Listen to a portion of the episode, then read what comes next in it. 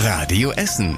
Der Tag in fünf Minuten. Am 15. September. Ich bin Zoe Tassovali. Schönen guten Abend.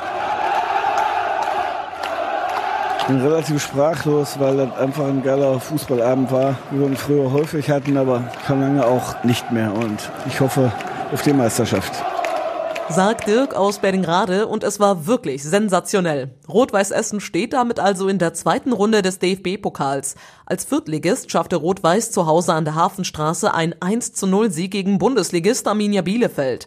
Radio Essen Sportreporter Uwe Loch war dabei und fasst jetzt nochmal für uns zusammen. In der ersten Halbzeit lagen die Vorteile klar beim Viertligisten von Rot-Weiß Essen. Simon Engelmann nutzte in der 33. Spielminute eine Chance zur 1 zu 0 Führung.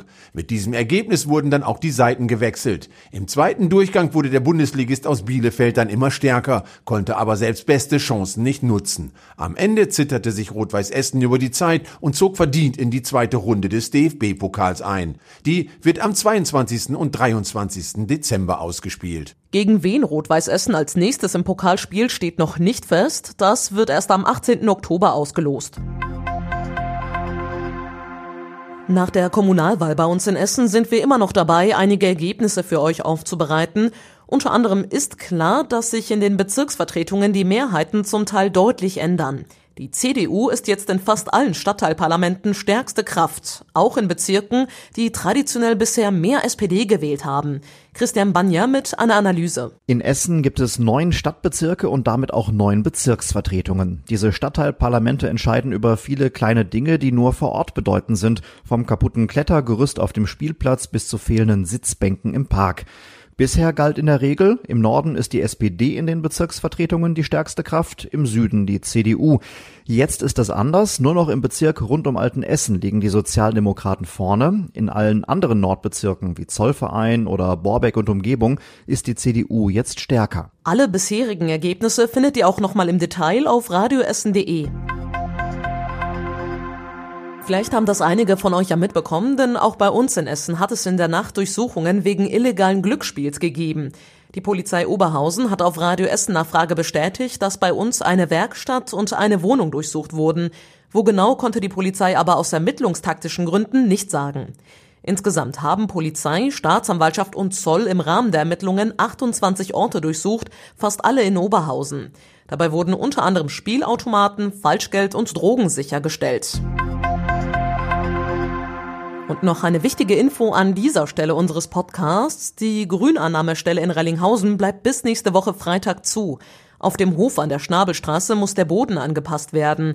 Aktuell liegen da Kunststoffplatten, die aber durch verdichteten Schotter ersetzt werden sollen, damit der Boden mehr aushält. Während der Arbeiten muss der Betrieb Pause machen. Als Alternative empfehlen die EBE den Recyclinghof an der Pferdebahnstraße oder den in Werden. Lange wurde gesucht, äh, jetzt gibt es für die Pax Christi Kirche in Bergerhausen eine Lösung für die Zukunft. Die Kirche wird ab Oktober von einer rumorthodoxen Gemeinde genutzt, genau wie das Gemeindeheim nebenan. Damit bleibt beides erhalten und kann auch weiter für die bisherigen Gottesdienste und Gedenkfeiern genutzt werden.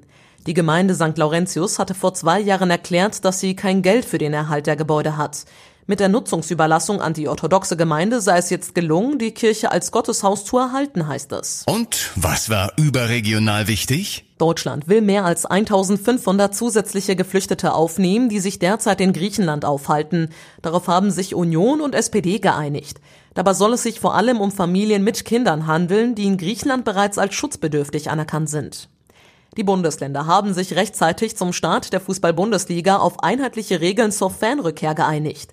Nach Information der DPA aus Teilnehmerkreisen verständigten sich die Chefs der Staatskanzleien auf einen sechswöchigen Testbetrieb mit Zuschauern unter Corona-Bedingungen. Die Grenze liegt demnach oberhalb einer Zahl von 1000 Zuschauern bei 20 Prozent der jeweiligen Stadionkapazität.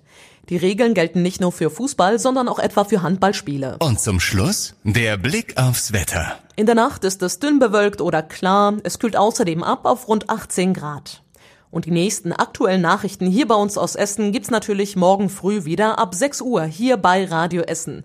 Euch jetzt allen aber erstmal einen entspannten und ruhigen Abend und später dann eine gute Nacht. Das war der Tag in fünf Minuten. Diesen und alle weiteren Radio Essen Podcasts findet ihr auf radioessen.de und überall da, wo es Podcasts gibt.